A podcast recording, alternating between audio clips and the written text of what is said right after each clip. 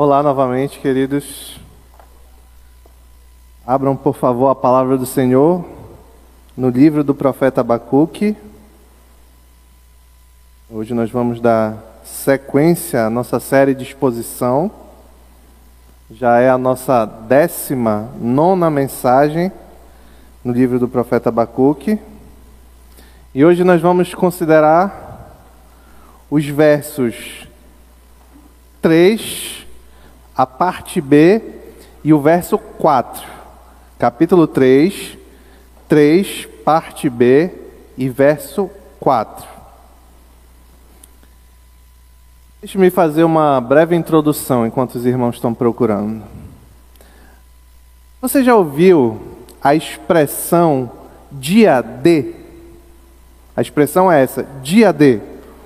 Por exemplo, hoje é o dia D da organização deste casamento. Hoje é o dia D para empresa. Eu imagino que muitos aqui já ouviram essa expressão. Talvez na mesma quantidade, muitos não saibam da onde, talvez não na mesma quantidade, muitos não saibam da onde se originou essa expressão.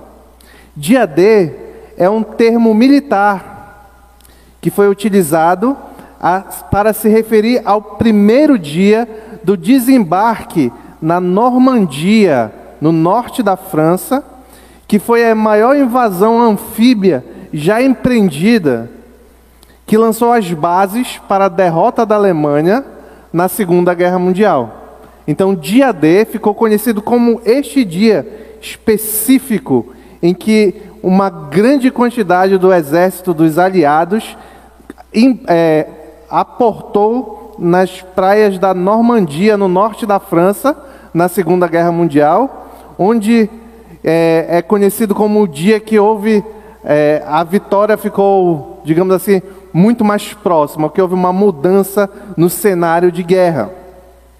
Só que neste movimento de guerra, enganação e teatralidade foram poderosas armas que que influenciaram e ajudaram justamente para a realização no, do dia D, que era a Operação Manhattan, a Operação Overlord. Nessa, entre essas diversas operações que foram empreendidas nesse dia, existia uma específica chamada de Operação Titanic. Essa operação Titanic, apesar do nome ter fazer referência ao navio Titanic, não tem nada a ver com água. Era uma operação é, que envolvia paraquedistas. Qual era a ideia? Já que uma grande, um exército de grande quantidade tinha que chegar a uma praia específica no norte da França, era necessário que de alguma forma os exércitos alemães fossem distraídos para atuar em outras áreas. E uma das operações que, foram que foi realizada para distrair os exércitos alemães foi chamada a Operação Titanic. E o objetivo era justamente esse: enganar, distrair. E como que eles fizeram isso? O que foi de fato a Operação Titanic? Os aliados lançaram 500 paraquedistas no território dominado pela Alemanha. Mas, por incrível que pareça, como não podiam lançar paraquedistas humanos, eles lançaram bonecos. Então eles lançaram 500 paraquedistas espalhados em diversas áreas com o intuito de tirar da, da, da praia e daquela região onde eles iam atracar tirar os soldados alemães. E esses paraquedistas, quando eles caíam, que eram nada mais do que bonecos, quando eles desciam, de longe era impossível você olhar e enxergar se era um homem ou era um boneco. Depois, se você tiver curiosidade, você pode procurar na internet. É uns bonecos toscos, meio de pano e tal. Mas os, esses bonecos que foram eram chamados Rupert ou Ruperts, eles, quando caíam em algum lugar, eles emitiam sons e de, de tiro, de, de, explosão e etc. Tinha toda um, um, um, uma tática lá. E o exército alemão achava que de fato estava sendo invadido por vários paraquedistas. E deu certo o plano da Operação Titanic. Vários generais alemães se recusaram a ir para a praia, se recusaram a sair dos seus postos porque eles achavam que precisavam defender desses paraquedistas. 500 Ruperts foram lançados em vários locais, chegando alguns recusares, alguns generais até a mobilizar, fazendo com que alguns generais mobilizassem uma divisão inteira de tanques para enfrentar esta invasão. Para os alemães, esta operação foi terrível. Isto porque não conheciam o que estavam diante dele. Eles olhavam e achavam que eram soldados, mas eram bonecos de pano. A oração de Abacuque que nós estamos considerando hoje revela que o povo de Deus não pode incorrer neste mesmo erro quando ele olha para, para a oração que o profeta Abacuque faz. E é um pouco sobre isso que nós vamos conversar nessa noite. Eu vou ler o verso 3 e 4 apenas para ficar inteiro, mas nós vamos considerar a parte B do verso 3 e o versículo 4. Deus veio de Temã, o santo veio do monte Parã. Sua glória cobriu os céus e seu louvor encheu a terra. Seu esplendor era como a luz do sol, os raios lampejavam de sua mão. Onde se escondia o seu poder? Oremos ao Senhor. Pai querido, obrigado pela tua palavra. Nos ajuda a revelar entendimento, Senhor, para que nós não sejamos enganados, Pai. É o que te pedimos em nome de Jesus. Amém. Para quem não tem acompanhado a, a sequência, a, a, série de exposição, de exposições, eu vou fazer um breve resumo aqui. No capítulo 3, Abacuque está orando ao Senhor depois de, no capítulo 1 e 2, questionar o Senhor, ser respondido pelo Senhor, mas agora, é, ao invés de, de, de não entender e se levantar contra os planos de Deus, no verso 3 nós vemos um novo profeta que ora conforme os planos de Deus. Ele entendeu o que o Senhor diz no verso 4 do capítulo 2, quando o Senhor disse: Os desejos dos maus não são bons, mas o justo viverá pela sua fidelidade. Ele entendeu que o temor que ele tinha do castigo de Deus e o temor que ele tinha de que o castigo de Deus que viria pela mão dos caldeus, de que esse castigo seria o suficiente para dizimar o povo dele, agora Abacuque entendeu que não seria isso que aconteceria, porque o justo, aquele que verdadeiramente tem fé nas promessas do Senhor, aqui no contexto do Antigo Testamento, esse viveria por sua fidelidade. Na última mensagem, nós consideramos a parte A do verso 3, quando Abacuque ora, inspirado pelo Espírito Santo, dizendo: Deus veio de Tamã, o santo veio do Monte Parã. O que Abacuque quis dizer com isso? Esses locais específicos ali naquela região ressalta, traz a memória de quem ouvisse a oração de Abacuque, que conforme eu já disse aqui, era uma oração, mas também era um salmo a ser cantado no templo. Então, quem ouvia essa oração, essa canção, automaticamente quando Abacuque diz, Deus veio de Temã, o santo veio do Monte Parã, traz à memória a libertação que Deus fez com o seu povo do Egito e bem como a condução deste mesmo povo até a terra prometida. Para ressaltar e trazer a memória do povo que em breve sofreria um castigo e tribulações muito pesadas, que o mesmo Deus que libertou o povo ainda agiria por seu povo agora.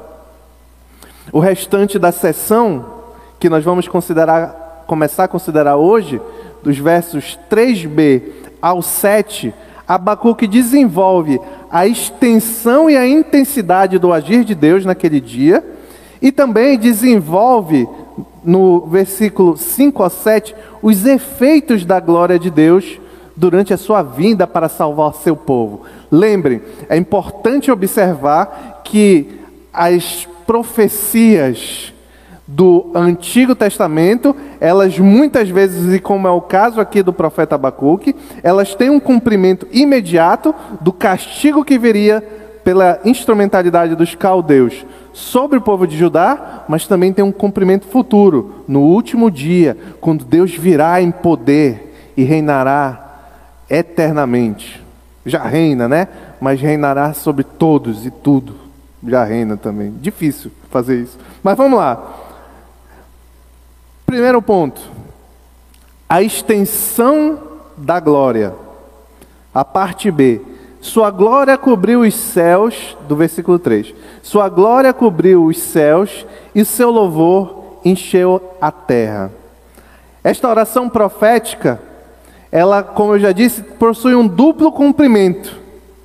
E agora, o cumprimento imediato refere-se à condução de Deus sobre o juízo por meio dos caldeus, o juízo sobre os caldeus, isso está narrado no capítulo 1 e 2, e por último, a preservação do seu remanescente, a preservação do povo.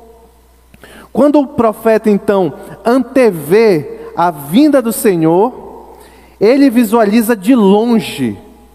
Notem, depois você vai notar, especialmente nas próximas mensagens, que Abacuque está tá descrevendo a chegada do Senhor como um movimento.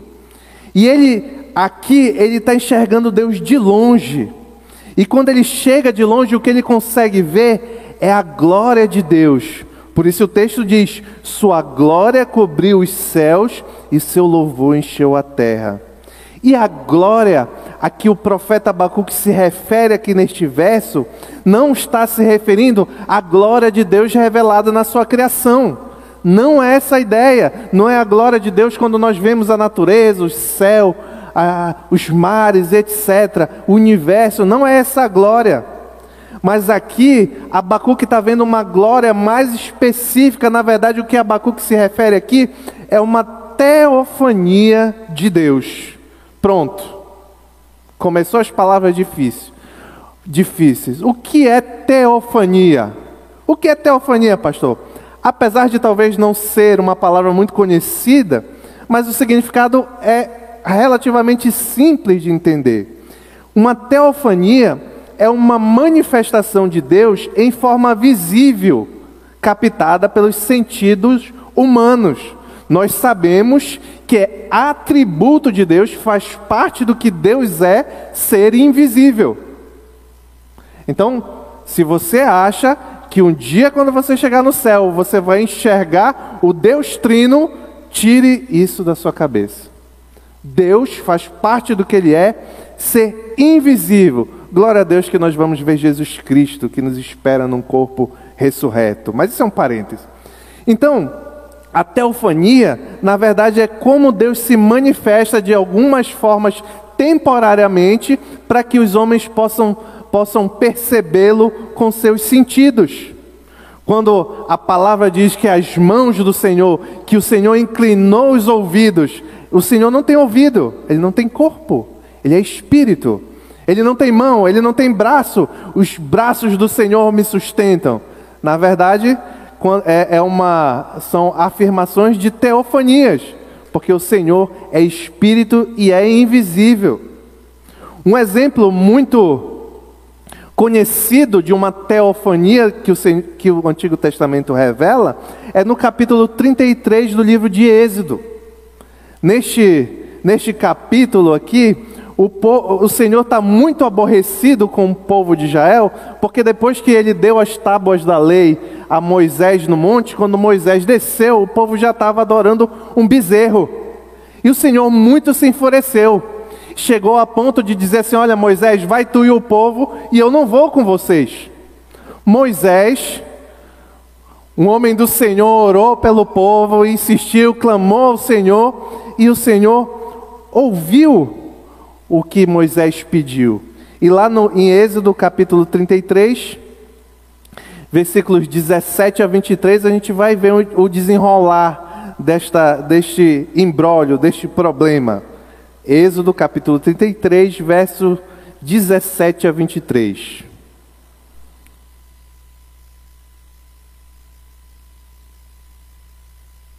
O Senhor disse a Moisés: Farei o que me pede, porque tenho me agradado de você e eu o conheço pelo nome.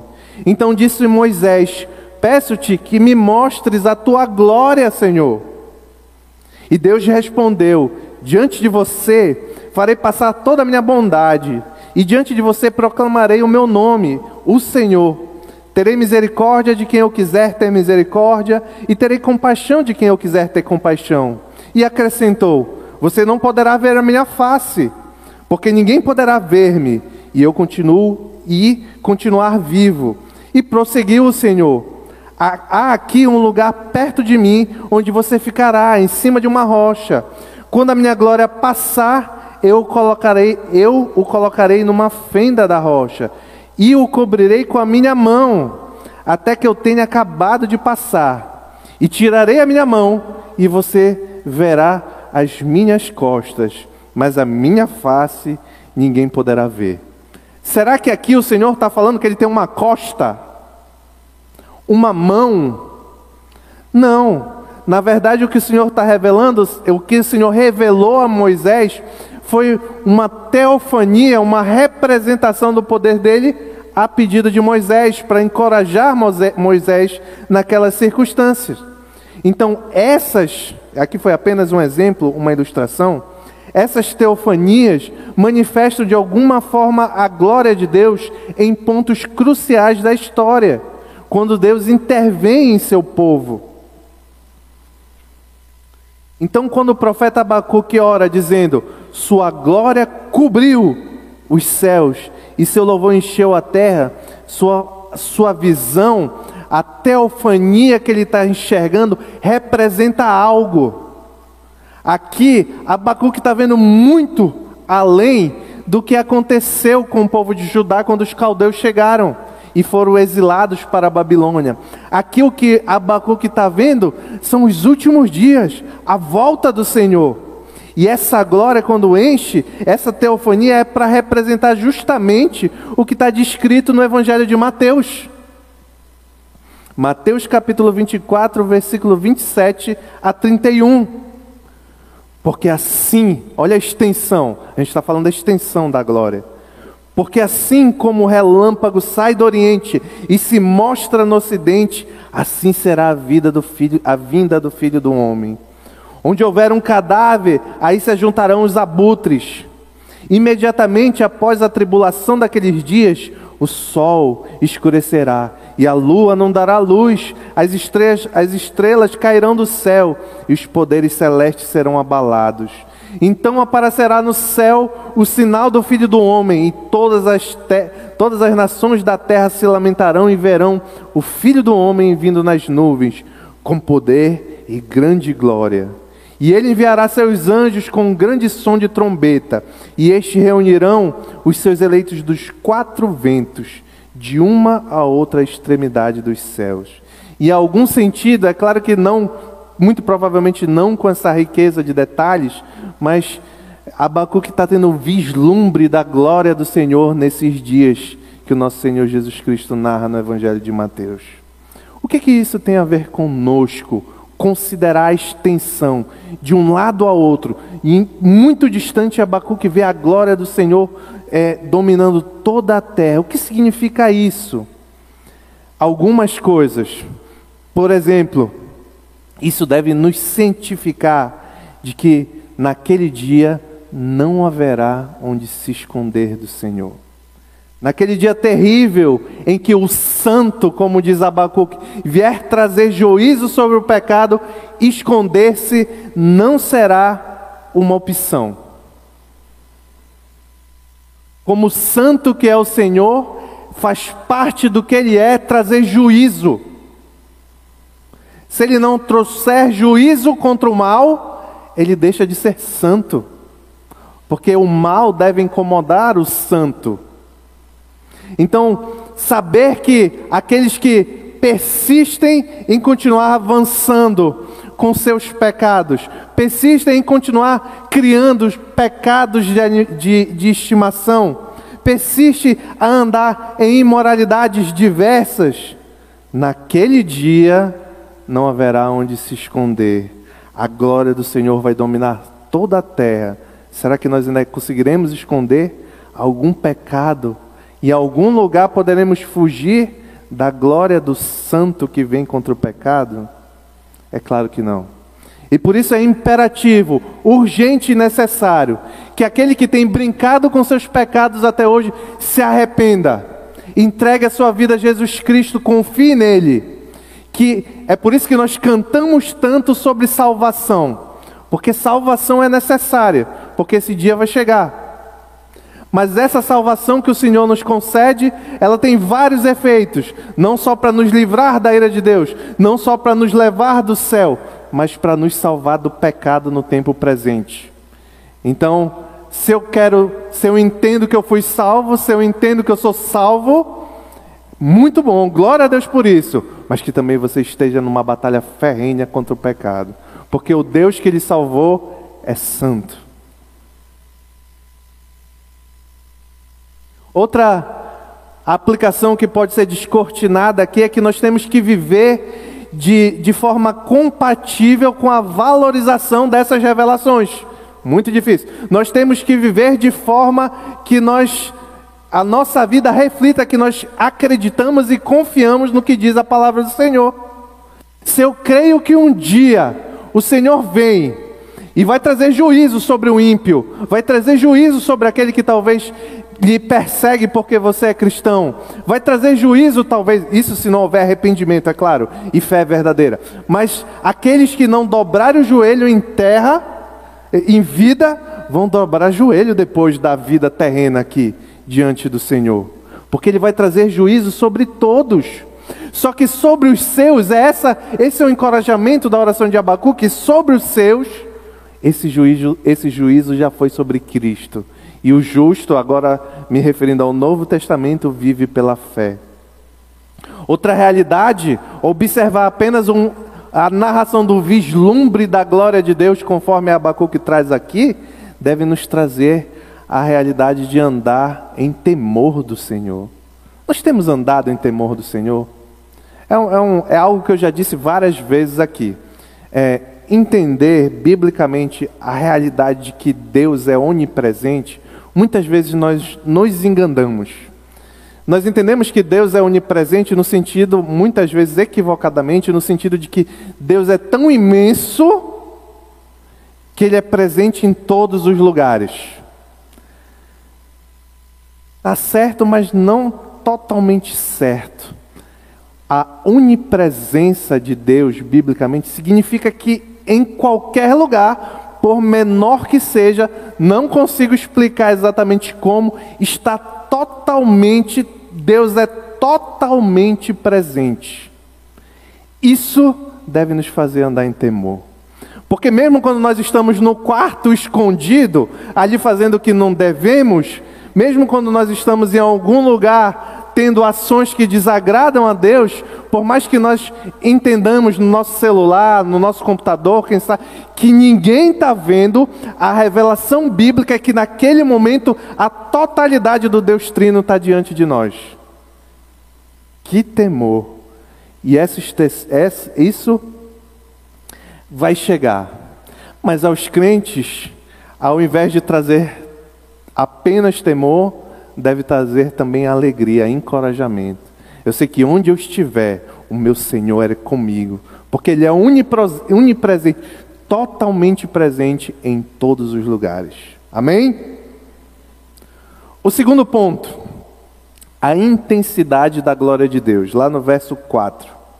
O seu esplendor era como a luz do sol, raios lampejavam de sua mão, onde se escondia o seu poder. No verso 3, o profeta Abacuque viu a glória de Deus, de Deus de longe, enchendo a terra. Mas lembra que eu falei que há um movimento? Agora parece que o, o, Deus vai se aproximando, chegou mais perto, e ele consegue descrever este ser maravilhoso em mais detalhes, essa glória maravilhosa em mais detalhes. E aqui é interessante, muito interessante, as limitações da experiência e das, da linguagem humana, como ficam claras diante da, diante da maravilhosa glória de Deus. O que eu quero dizer com limitação da linguagem e da experiência humana? Abacuque só é capaz, como ser humano, de utilizar termos de valor relativo. Porque o finito, o ser humano não consegue entender e comunicar em linguagem totalmente o infinito. Então, devido a esta impossibilidade humana, o homem usa termos relativos. E aqui o termo que ele usa é a luz do sol, a própria luz. Ele descreve de alguma forma aquela glória como sendo como a luz do sol. Assim como os raios do sol penetram toda a terra com seu brilho, Deus e sua vida e sua vinda irradiam uma glória como uma luz mais pura. E nós sabemos que a Bíblia se refere muitas vezes a Deus em muitos contextos como luz, como por exemplo 1 João capítulo 1, verso 5. Essa é a mensagem que, deles, que dele ouvimos e transmitimos a vocês. Deus é luz, nele não há treva alguma. Em síntese, o ensino das Escrituras acerca de Deus é que Ele é luz, faz parte do que Ele é. É, é um atributo. A luz ilumina, aquece, purifica, alastra, ela traz conhecimento da verdade, resplandece nas trevas do pecado. Assim, falar de luz, que o Senhor é luz, ressalta tanto a glória visual dele, como também ressalta luz como a sua santidade.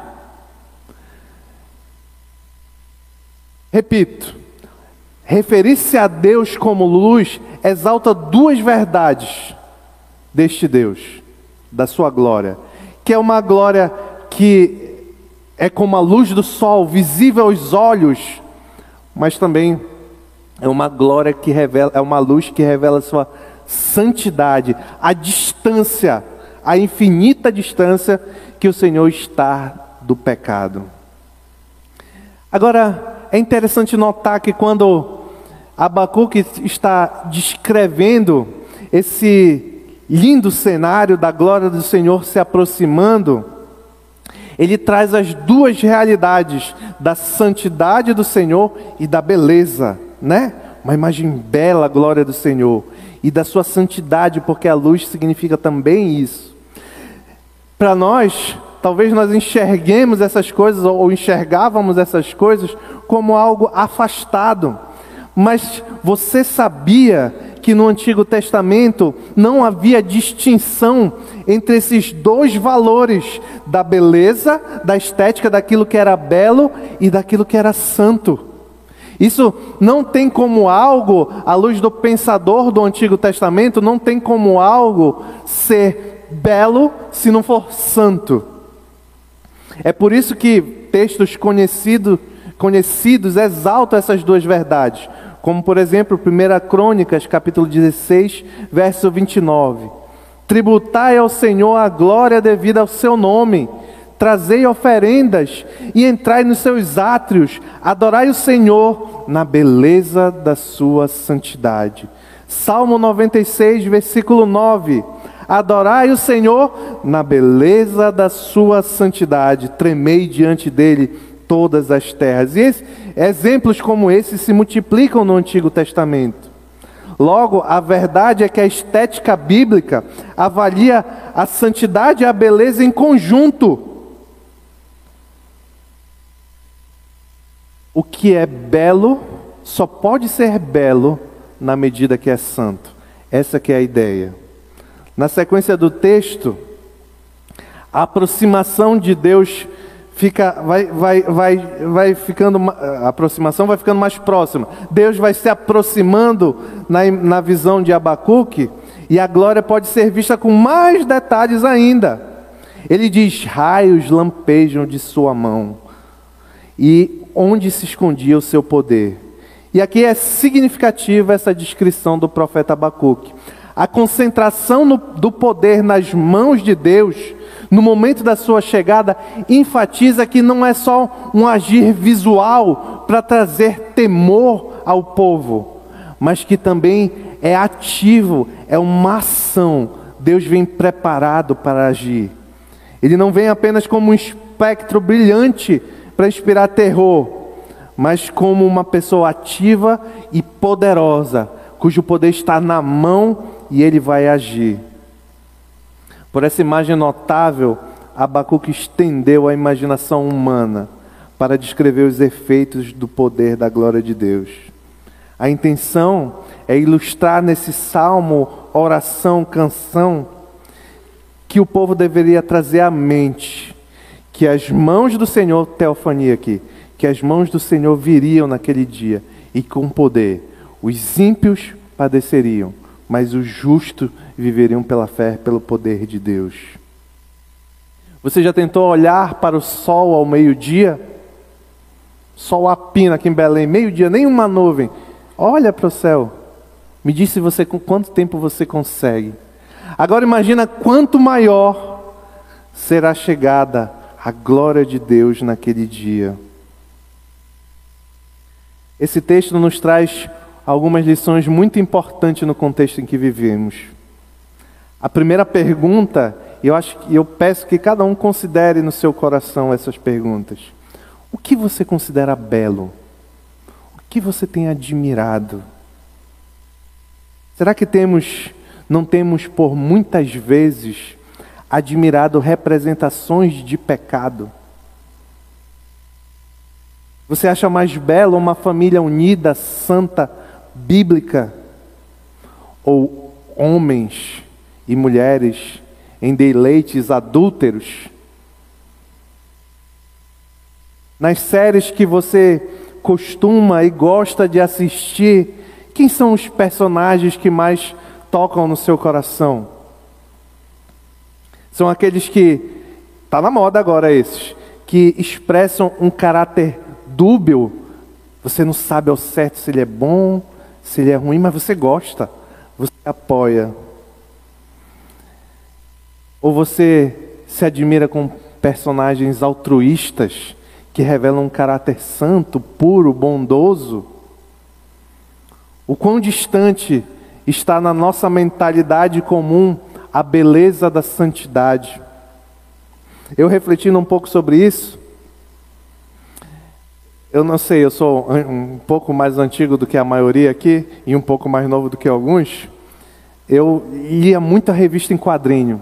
E assim como era naquela época, para mim, não tem. O, o, Capitão América é o melhor herói. Porque ele é bom, todo tempo ele é bom. Ele não faz nada de mal. Mas hoje está em desuso.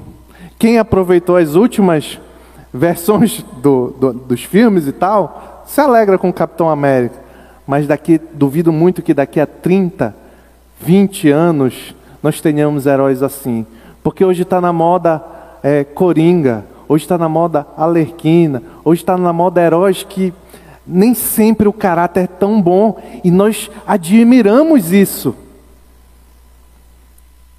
Só que quando o, o homem começa admirar a vilania, o caráter dúbio, isso revela o decaimento da nossa moral. Quando nós torcemos pelo que é mal, a bússola moral da sociedade já está quebrada há muito tempo. Salmo 12, verso 8, eu aconselho você a marcar esse, esse versículo. Salmo 12, verso 8, revela exatamente isso. Olha que sentença terrível. Por todos os lugares andam os perversos, quando entre os filhos dos homens a vileza é exaltada. Vou repetir. Por todos os lugares andam os perversos, quanto entre os filhos dos homens a vileza é exaltada. Agora eu vou dar uma pergunta que vai doer no coração de muitos. Quantos têm admirado, visto, perdido tempo e energia assistindo Big Brother, onde a vileza é exaltada, onde a imoralidade é um benefício, onde a imoralidade sexual de todos os tipos é uma fonte de entretenimento. Será que o nosso coração está alinhado com o que a palavra do Senhor diz que deve ser admirado como belo, aquilo que é santo? Cuidado, eu não posso ser hipócrita. Eu já assisti muito Big Brother, mas o Senhor foi misericordioso com a minha vida e hoje eu não tenho mais esse problema. Então, pense nisso, meus irmãos, porque por todos os lugares andam os perversos, quando entre os filhos dos homens a vileza é exaltada. O santo é belo para você? Você se alegra nas coisas santas e puras que ainda mesmo que nesse mundo caído podemos fazer? Se não, se não você tem um grande problema. Porque se pela muita misericórdia do Senhor você for um cristão verdadeiro, quando você chegar no céu, o que que você vai, o que que vai alegrar o seu coração? Será que vai ter algo que não é santo e puro e belo biblicamente no céu? Não vivamos como agnósticos práticos. O que é um agnóstico? É aquele que crê que existe um Deus, mas que esse Deus não interfere em nada, que ele está muito distante, ele só ligou o planeta e deixou o planeta rolando. Em suma, eu sei que todos que estão aqui é difícil alguém dizer que crê nisso. Eu, eu tenho quase certeza que ninguém vai afirmar que crê nisso. Mas o problema não é só afirmar que crê, o problema é viver como se isso fosse verdade, como se não tivesse um Deus santo, a quem um dia nós prestaremos conta. E aqueles que são cristãos não tivessem um Deus santo, que morreu na cruz do Calvário para nos livrar, nos salvar dessas coisas. Como conclusão, será que a visão que temos de Deus é esta revelada por ele mesmo ao profeta Abacuque? um Deus glorioso, maravilhoso, poderoso, que vem trazer juízo contra o mal e salvar o seu povo. Certamente não é esta a visão do mundo. O Deus do mundo é fraco, subserviente, frouxo como um pai que deixa o filho ou a filha fazer qualquer coisa e ri. O único problema é que esse Deus não existe, é um ídolo, é demoníaco. Nós, por vezes, somos iludidos, mesmo que de forma contrária do que aconteceu com os alemães no caso dos Rupert. Eles viam soldados, mas eram bonecos. O mundo vê uma ficção, um boneco de Deus, o cara lá de cima. Mas Deus que vem é infin... mas o Deus que vem, o santo que vem, revelado a Abacuque, é infinitamente extenso, intenso, santo, e o poder está nas mãos deles. Em nome de Jesus, amém.